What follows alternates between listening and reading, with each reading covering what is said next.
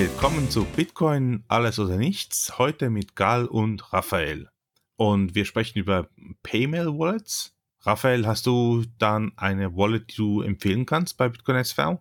Meine Lieblingswallet ist die Handcash Wallet, da sie sehr einfach zu verstehen ist ähm, mit den Handles. Die kann man auch sehr gut ähm, mit Freunden teilen, damit sie dir Geld schicken können oder du ihnen Geld schicken kannst. Das ist so mein Lieblings-Handy-Wallet. Also ein Handle, das ist ja eigentlich ein, so wie ein Nickname, den man äh, sich geben kann in der Wallet, oder? Äh, ja, genau. Ähm, da hat man so ein äh, Dollarzeichen davor und man kann sich einen, einen Namen aussuchen. Also zum Beispiel ähm, Holz, Dollar, Holz. also was Lustiges kann es sein oder es ist, man, kann, man kann es sich also selber aussuchen. Es ist sehr, sehr witzig. Mir, mir, mir gefällt die Wallet ja eigentlich auch sehr, weil sie sehr einfach zu bedienen ist. Das mit den Handle hat natürlich auch ein bisschen einen Nachteil. Also der Vorteil ganz klar, ist sehr einfach zu kommunizieren. Ich kann sagen, mein Handle ist Holz äh, und da kann ich an Holz Bitcoin senden. Aber der Nachteil ist natürlich, dass ich ein bisschen Kontrolle abgebe. Ich habe nicht mehr die Adressen, die ich dann jemandem zusenden kann äh, und er diese abgleichen kann, sondern ich muss eigentlich dem Handcash-Anbieter vertrauen, dass er dann, wenn ich ihm sage, ich sende dann Holz, dann auch die korrekte Adresse benutzt. Also, dass es, wenn du an Holz sendest, dass es auch bei Holz ankommt. Genau. Ein gewisses Vertrauen muss man immer haben, aber um Massenadoption zu erreichen, wird es der einzige Weg sein, der funktioniert. So sehe ich das. Ja, ich denke auch. Die Adressen, da kann man vielleicht auch vielleicht unterscheiden. Also der Otto Normalverbraucher, der sich im Supermarkt was kaufen geht, der geht kaum Adressen vergleichen. Aber wenn man dann vielleicht äh, sich ein Auto kauft, würde man das vielleicht trotzdem noch tun. Ja, natürlich. Ähm, also bei dem Autokauf würde ich vielleicht dann vorher einen kleinen Betrag schicken, also vielleicht 10 Cent und dann danach den hohen Betrag, um vorher zu überprüfen, ob es die richtige Adresse ist. So würde ich das machen. Wobei du natürlich bei Handcash beim jeden Senden eine neue Adresse bekommst. Das ist natürlich auch ein Vorteil. Du kannst, wenn du Spenden empfangen möchtest, kannst du sagen, Spenden bitte an Holz und jeder, der dann an Holz Bitcoin sendet, sendet an eine neue Adresse, weil der Handcash-Anbieter jedes Mal eine neue Adresse generiert. Das ist natürlich ein großer Vorteil, aber dann danach da ist dann auch, du kannst natürlich diesen Trick von, ich sende mal kurz 10 Cent und danach 100.000, dann kannst du natürlich hier nicht so nicht anwenden. Gutes Argument, ja. Aber wie gesagt, also ich denke, da gibt es sicher auch Möglichkeiten und ich denke, Handcash hat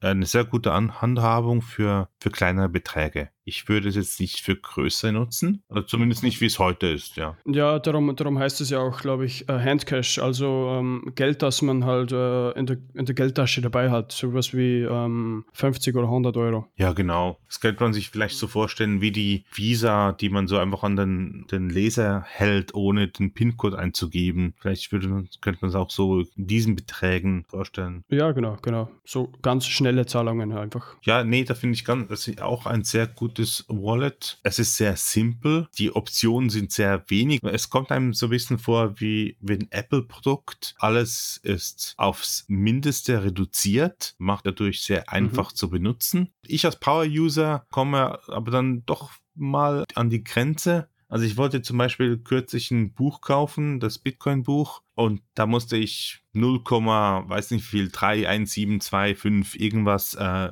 Bitcoin senden. Und äh, bis ich dann rausgefunden habe, wie ich bei Handcash nicht einen Eurobetrag, sondern Bits eingeben kann, ähm, hat es ein bisschen gedauert. Und dann habe ich gemerkt am Ende, ich kann nicht, ich kann nicht Satoshi eingeben, sondern ich kann nur auf 100 Satoshis, ist auf ein Bit und dann am Ende habe ich es dann nicht mehr benutzt, deswegen.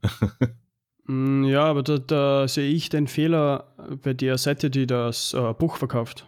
Weil ähm, die können ja auch einen äh, QR-Code anzeigen und du kannst ihn scannen. Ja, das hat, da, da, da gab es einen QR-Code und ich habe den gescannt, aber der Betrag kam da nicht ins Handcash rein.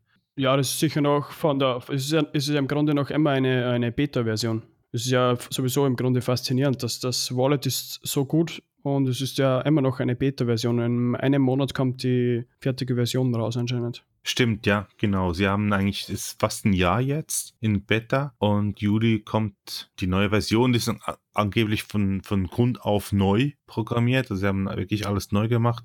Aber das soll dann angeblich, ja, das stimmt, die, die endgültige Version sein. Und vielleicht geht's dann. Kann auch sein, dass der Buchanbieter was anders gemacht hat, dass Handcash es verlangt. Es gibt ja noch, die Standardisierung ist ja noch nicht so da zwischen den Wallets. Da können wir gleich später noch drauf ähm, sprechen. Ja, ähm, was mich nämlich Freunde immer fragen bei dem Handcash-Wallet, weil äh, ich sende ihnen immer einen Euro, damit sie es quasi äh, verstehen, was ist das, ähm, wie funktioniert das. Sie fragen mich dann immer, wo kann ich sie, wo kann ich Bitcoin SV kaufen? Und ja, das ist ja das Problem im momentan. Und ähm, glücklicherweise kommt das ja auch in das Handcash Wallet rein. Also man kann anscheinend in einem Monat auch mit äh, Kreditkarte im Handcash Wallet kaufen. Wobei nicht alle Länder sofort verfügbar sind. Äh, das werden sie, glaube ich, langsam ausrollen. Und dann ist natürlich auch die Frage, ob sich finanziell lohnt, weil bei Kreditkarten hast du natürlich noch Gebühren drauf der Kreditkartenanbieter selber hat noch Gebühren.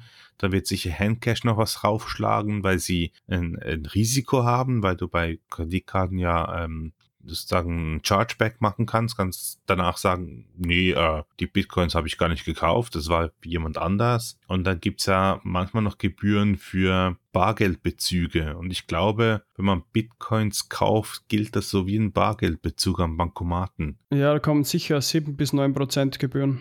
Uh, das ist aber viel. Das ist viel, ja. Also ich, ich dachte mir jetzt eher so um die 4%. Und das wäre schon viel, meiner Meinung nach. Ja, ja, sehe ich auch so. Äh, für, für kleine Beträge, wenn man so mal kurz was möchte, ja, wieso nicht? Aber ich glaube, wenn jemand ein bisschen mehr kaufen möchte, ist es wahrscheinlich nicht das korrekt. Aber da, vielleicht können wir uns, lassen wir uns noch überraschen. Vielleicht wird es ja günstiger, als wir denken.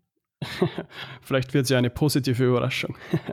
Genau, wir wollten noch ein zweites Wallet ansprechen, äh, Moneybutton. Also Handcash ist ja eigentlich ein Wallet für fürs Telefon. Android oder iOS gibt's das. Und Moneybutton ist eigentlich im Browser. Kann man natürlich auch auf dem Telefon haben, aber äh, Moneybutton lebt im, im Browser. Ja, ich sehe, Moneybutton ist eher fokussiert auf, äh, auf Bezahlen als auf Empfangen. Das stimmt die Nutzung ist hauptsächlich für Bezahlen. Es wird ja benutzt, eigentlich fast jeder Dienst heute auf dem Internet nutzt einen Money-Button. Also wenn wir Bilder hochladen möchten mit einem B-Protokoll, ist ein Money-Button. Und ähm, glaube ich auch das Mu Musikportal nutzt Money-Button. Auch die BSV News. Also ich, sehe fast eigentlich nur Money-Button. Das stimmt. Wobei du kannst du könntest Money Button auch nutzen, um, um, um Geld zu empfangen. Also du kannst an die Money Button ID zum Beispiel, äh, du kannst wie, wie, das wie das Äquivalent zu Handle Moneybutton hat eine interne ID, das ist eine Zahl und da könntest du theoretisch an diese Zahl senden. Meine Moneybutton-ID ist zum Beispiel 660. Da könnte, könnte ich jedem sagen, bezahl bitte anstelle an Holz an 660 und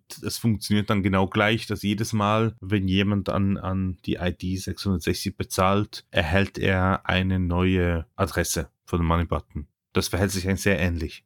Ja, und es, ich finde das auch eben ähm, super, dass das auch auf der, dass der ich der Money-Button auf der Internetseite quasi verfolgt. Also du brauchst einfach nur ähm, auf einer Seite quasi den Button nach rechts ziehen und dann hast du bezahlt. Also das ist sehr einfach, perfekt. Ja, die Umsetzung ist wirklich cool. Du siehst diese, diese, diese Schaltfläche. Ähm, interessanterweise musst du sie ziehen. Das ist angeblich, damit man nicht über irgendein SN JavaScript deinen Klick simulieren kann, dass du sozusagen auf eine Schaltfläche klicken möchtest, aber dann klickt das JavaScript auf diesen Money-Button oder so oder auf einen anderen Money-Button mit einem größeren Betrag. Äh, deswegen muss man ziehen. Das kann man anscheinend nicht äh, fälschen. Äh, Finde ich eine coole äh, Lösung, die sie hier gefunden haben. Und das ist wirklich sehr einfach. Das ist ein sehr clever. Und der Anbieter, der kann natürlich mit diesem Money-Button sehr viel machen. Was auch ganz wichtig ist zu, zu wissen, das ist ja Money-Button, die Money-Button-Firma hat ja keinen Zugriff auf deine Bitcoins, weil dieses Wallet in, in deinem Browser Browser lebt, in einem Speicherort, der privat ist. An dem Prinzip, den Button, den du siehst auf der Homepage,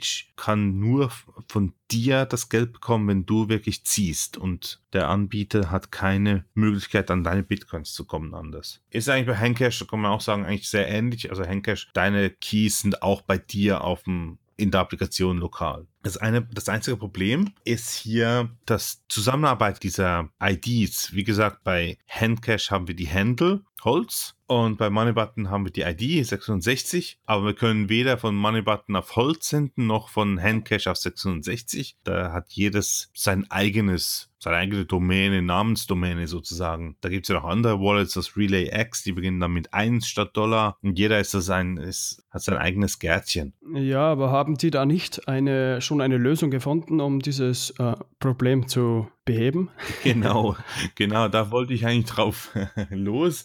Da gibt es jetzt ja Paymail, nennt sich das. Oder eigentlich das Protokoll heißt ähm, BSV alias. Aber Paymail ist die Idee, ein jeder kann für sich selber sozusagen eine Identität schaffen und die Wallets können dann dieselbe Identität nutzen, um gegenseitig äh, Geld zu senden. Und ähm, ganz witzig ist, dass das aussieht wie eine E-Mail. Deswegen heißt es eigentlich auch Paymail. Das kann dann sein holz at meinedomain.de und wenn ein Wallet an dieses, äh, diese Adresse Bitcoin senden möchte, dann geht es sozusagen auf die meinedomain.de und ähm, fragt den Betreiber der Domain nach der Bitcoin-Adresse und eigentlich noch, noch viel mehr, nicht nur die Adresse, ähm, aber nach den Daten. Also quasi mich als, äh, als Sender interessiert dann quasi nicht, ähm, hast du jetzt ein Handcash-Wallet, Money-Button oder so.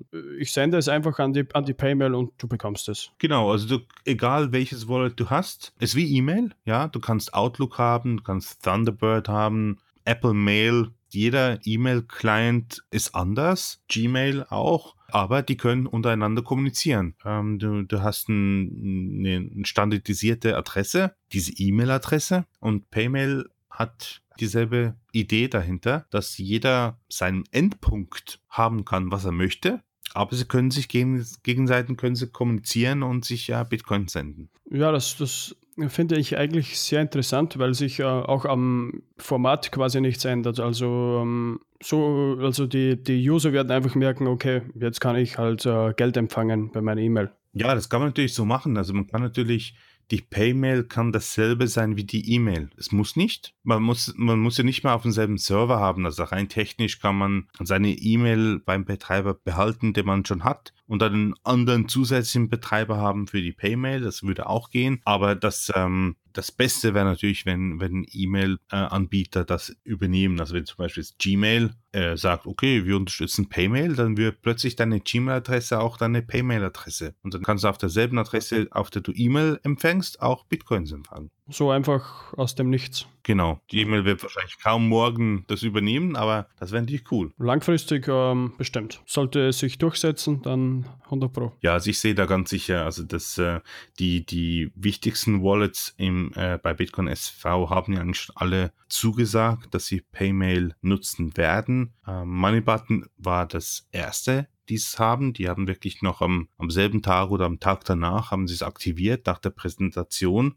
Denn das nächste Wallet, das ich jetzt kenne, das es unterstützt, ist äh, Simply Cash. Und ähm, die anderen haben sie auch angemeldet. Also Handcash wird ganz sicher kommen, RelayX wird kommen, Sendbee wird ganz sicher auch kommen. Electrum hat es auch. Bei Moneybutton kann man sich ja Paymails kaufen für einen, einen Dollar, glaube ich, so circa. Genau, die haben sich einen, die haben gleich einen Markt erschaffen. Jede Paymail hat einen Wert von einem Dollar zu Beginn, kann man sich kaufen. Das Interessante dann ist aber, im Gegensatz zum Beispiel zu Gmail, der, der kommt, der hat die E-Mail. Bei Moneybutton kann man die E-Mail dann auch wieder verkaufen, also die Paymail verkaufen zu jedem beliebigen Preis, den man möchte. Da gab es dann ganz witzige Preise. Ja, äh, hast du dir schon welche gesichert? Ja, ich habe meine. Ich habe meinen Nickname, den ich benutze auf dem Internet, habe ich mir bei Moneybutton gesichert. Ich habe jetzt da nicht hunderte von, von Paymail-Adressen gesichert, weil ich werde, wenn, wenn dann die, die Unterstützung größer ist, werde ich mir auf meiner eigenen Domäne mein Paymail erstellen. Sehe ich auch so, ja. Ich glaube, das war nur so ein, ähm, vielleicht ein kurzfristiger Trend. Ja, also die ersten, die ersten paar Tage gingen, glaube ich, wirklich Payments für, für hunderte von Dollars über den Tisch. Aber ich, ich kann mir vorstellen, dass es das wahrscheinlich jetzt ein bisschen abgeflaut hat. Ja, klar, ja. Ich habe eine, eine habe ich auch verkauft für 30 Dollar. Ich, ich, ich habe sie billig. Ich hatte auch, ich habe mir eine zweite gekauft und habe sie dann aber dann billig für 10 Dollar verkauft. Ich hätte wahrscheinlich mehr bekommen können. Auch nicht schlecht. Ja, ich, ich habe auch gedacht, ich versuch's mal. Ja, das habe ich auch gedacht. Es war mir lieber für einen niedrigen Preis verkaufen, als dann beim hohen Preis drauf sitzen bleiben. Ja, also ich habe mir so äh, sieben gekauft und dann habe ich mir gedacht, naja gut, jetzt lasse ich es mal und verkaufe eine, quasi und bin, bin im Plus ausgestiegen. Den Rest behalte ich. Vielleicht kauft es mir in fünf Jahren jemand ab für fünf Euro, keine Ahnung. Ist möglich. Aber ich denke, mit sobald die Leute ihre eigenen Domains nutzen werden, wird wahrscheinlich der, der Wert von, von diesen Money-Button äh, ähm, sinken weil du eine Homepage hast, willst du natürlich deinen eigenen Namen hinter deiner E-Mail-Adresse haben. Das ist natürlich personalisierter. Genau. Und, und, und ganz sicher Firmen. Also das kann man kaum vorstellen, dass das, äh, ich weiß nicht, können wir hier nehmen oder Google, ja, Google wird nicht irgendwie Google at Paymail haben. Die werden dann Info at Google oder Gmail natürlich ähm, als Payment nutzen. Oder Red, Red, Bull zum Beispiel wird sich nicht ähm, äh, Red Bull 1 at moneybutton.com reservieren und Red Bull 2 at moneybutton.com. Die werden natürlich auch, das, wäre total unlogisch. Genau, wobei Red Bull sicher genug Geld hätte, um sich Red Bull ohne eine Zahl zu kaufen. Und wer immer auch diesen Namen sich gesichert hat. Ah, ich nicht, ich nicht. Was man hier natürlich betrachten muss, also zum Beispiel, ich habe ja auch gesagt, dass zum Beispiel Electrum SV auch Paymail unterstützt jedoch wahrscheinlich nur in einer Richtung. Das ist ja auch ähnlich wie beim Handle, muss, wenn du als Sender jemanden Bitcoin senden möchtest, musst du den Server anfragen und sagen, ich hätte gern für holz.domain.de was gesendet und da muss der Server antworten. Das heißt, du brauchst einen Server, der ist 24 Stunden am Tag online und Wallets, die ein Service sind, wie Handcash, können das natürlich machen. Die haben dann ihren Server, der für dich das bereitstellt. Aber wenn du zum Beispiel dann ein Wallet hast wie Electrum SV, das bei dir lokal auf dem Computer läuft, ist das natürlich nicht erreichbar. Und hier ist deswegen bei Electrum SV, soweit ich gesehen habe, geplant nur zu senden. Du kannst also an eine Paymail senden, aber nicht eine Paymail zur Verfügung stellen, an welche andere dir senden können. Ja, das, das, sehe ich aber, das sehe ich aber positiv, weil im Grunde Electrum SV ist für, mir, für mich ein sehr professionelles Wallet. Also das wird kein ähm, Everyday-User jemals verwenden. Ja, ist nicht für Otto Normalverbraucher, das ist so. Wobei ich mir natürlich auch vorstellen kann, dass es vielleicht einen Dienstleister geben kann, dem du sozusagen deine Elektrum SV Adressen zur Verfügung stellen kannst und der dann sozusagen für dich diese Aufgabe übernimmt sozusagen und dann sagt, okay, wenn, wenn jemand dir was senden möchte, dann bin ich der Server und ich gebe dem die Daten durch. Aber die, die Schlüssel zum Signieren und alles ist immer noch bei dir bei Elektrum. Da kann natürlich auch das Geld dann nicht klauen. Das sehe ich auch so. Obwohl, äh, ich habe ja auch schon gehört auf, ähm, auf Twitter, dass sie euch dieses ganze Elektrum SV redesignen und alles auch einfacher machen. Also auch ein bisschen äh, benutzerfreundlicher vielleicht kommen ja wirklich langfristig irgendwann mal, äh, vielleicht entscheiden sie sich ja doch noch irgendwann das zu machen, weiß man ja nicht. Ein kleiner Wermutstropfen natürlich auch bei Paymail, ähnlich wie bei diesen Handcash-Handle, dass man ein bisschen mehr ins System vertrauen muss. Also man hat nicht wie bei den klassischen alten Wallets, die die, die meisten kennen, bekommt man nicht die Adresse, die man dann vergle vergleichen kann, sondern man muss sagen, okay, ich vertraue dem System, dass wenn ich äh, an äh, holz.domain.de was sende, dass ich auch die korrekte Adresse bekomme. Bezüglich der zum Beispiel der Dokumentation, wie machst, wie machst du das? Ähm, wie dokumentierst du deine Transaktionen, wenn du an äh, Freunde sendest oder wenn du was kaufst? Du meinst für, für die Steuern, für die Abrechnung dann Ende des Jahres? Ja, genau. Ja, ich, ähm, ich dokumentiere im Prinzip im Moment auf ähm, Elektrum SV. Da habe ich, ähm, wenn, wenn ich was bezahle, hält sich jetzt im Moment noch in, in, in Grenzen, was ich genau mache, weil es gibt ja noch leider noch nicht, nicht so viele Anwendungszwecke. Aber da, da schreibe ich mir dann hin, von wo das Geld kam oder wohin ich bezahlt habe. Und äh, ich muss dir schauen, dass ich die, die Wallet immer ein Backup habe davon, dass es nicht verloren geht. Wie machst du das? Ja, das, das das mache ich auch gleich. Ein, ein, für mich ist auch ein Backup sehr wichtig, weil ähm, ich sage mal, wenn man Erklärungen verliert, also die Kommentare, das ist, wäre ein Horror. Also das ist eine dreiwöchige Arbeit, das wieder zu, alles zu finden und äh, richtig zu stellen. Ja, so unter Umständen sogar unmöglich. Da, da kommt ja ein bisschen so, das System ist ja im Prinzip privat kannst aus der Transaktion nicht rauslesen, was es genau ist und da kannst du wahrscheinlich dann selber dann nicht mehr wissen, was du bezahlt hast. Das ist auch das Problem, das ich momentan sehe bei den Internetwährungen, ist äh, die Dokumentation, weil ähm, wir, die sich da auskennen, wir machen die Dokumentation richtig, aber ein Everyday-User, der will es einfach nur verwenden und da keine Dokumentation machen. Ähm, das ist die Frage, wie, wie macht er das? Hier kann natürlich auch Paymail sehr helfen, weil, wie gesagt, man bekommt ja nicht nur die Adresse, wenn man Paymail nutzt, sondern der Verkäufer könnte zum Beispiel auch einen, einen Anwendungszweck mitsenden. Und dann, wenn der Otto-Normalverbraucher Paymail nutzt, da muss er nicht mal selber dokumentieren, sondern die Dokumentation kommt gleich mit. Also da hat man dann am Ende des Jahres, sucht man sich quasi alles zusammen, ähm, wirft es in ein Programm, das rechnet alles aus und dann weiß man, okay, so, so und so viel Zahlen und ja, das wäre natürlich das, das äh, Optimale, ja. Und Ende des Jahres die große, ich möchte gerne Steuern zahlen, Schaltfläche klickt und dann kommt der Endbetrag unten raus. Das wäre natürlich äh, toll, ja. Aber ich denke, ähm, das ist sicher machbar. Der, die Grundlage ist, dass alles dokumentiert ist und Paymail hat eine gute Chance, das zu verbessern. Ich sehe auch einen sehr interessanten Anwendungszweck für Firmen, weil ähm, wenn man ein Kleinunternehmen hat, dann muss man ja immer sehr viel Dokumentation machen, ähm, diese Rechnung aufbewahren, diese Rechnung aufbewahren. Vielleicht kann ja da Paymail für kleine Firmen das äh, alles vereinfachen, sodass man sich im Grunde Arbeit spart, ähm, Zettelwirtschaft spart und alles quasi automatisiert ist. Ja, kann man ganz sicher vorstellen. Zum Beispiel, auch wenn du ein Café hast, quasi du kannst dir dann vielleicht wirklich 20 Prozent von deiner Arbeitszeit sparen. Also man kann ja eigentlich im Payment kann man die Quittung mitsenden. Die könnte man dann auch mit der Bezahlung auf der Blockchain speichern. Kann man sich überlegen, ob man die in Klartext oder verschlüsselt speichern möchte.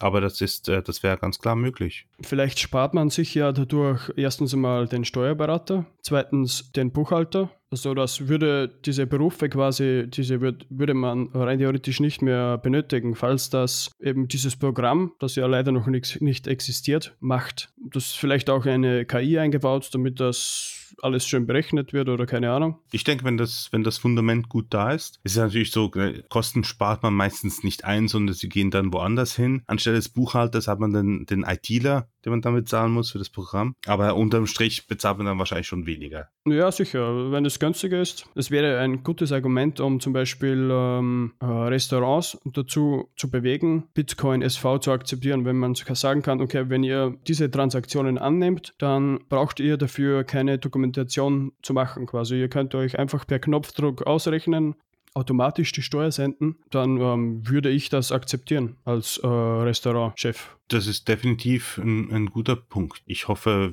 wir können, wenn wir in einem Jahr, heute einem Jahr zusammensitzen, gibt es dann diese Software schon. So schnell wie, wie die Entwicklung bei Bitcoin SV läuft, werden wir in, in einem Jahr wahrscheinlich soweit sein. Naja, bin ich schon gespannt. Ich denke, wir schließen damit ab. Oder wolltest du noch sagen, was sagen dazu? Ja, passt. Wir können ja schauen, vielleicht nächstes Mal gibt es noch neue Wallets oder die Paymail-Integration ist dann schon erfolgt und dann können wir es noch wieder aufgreifen. Musik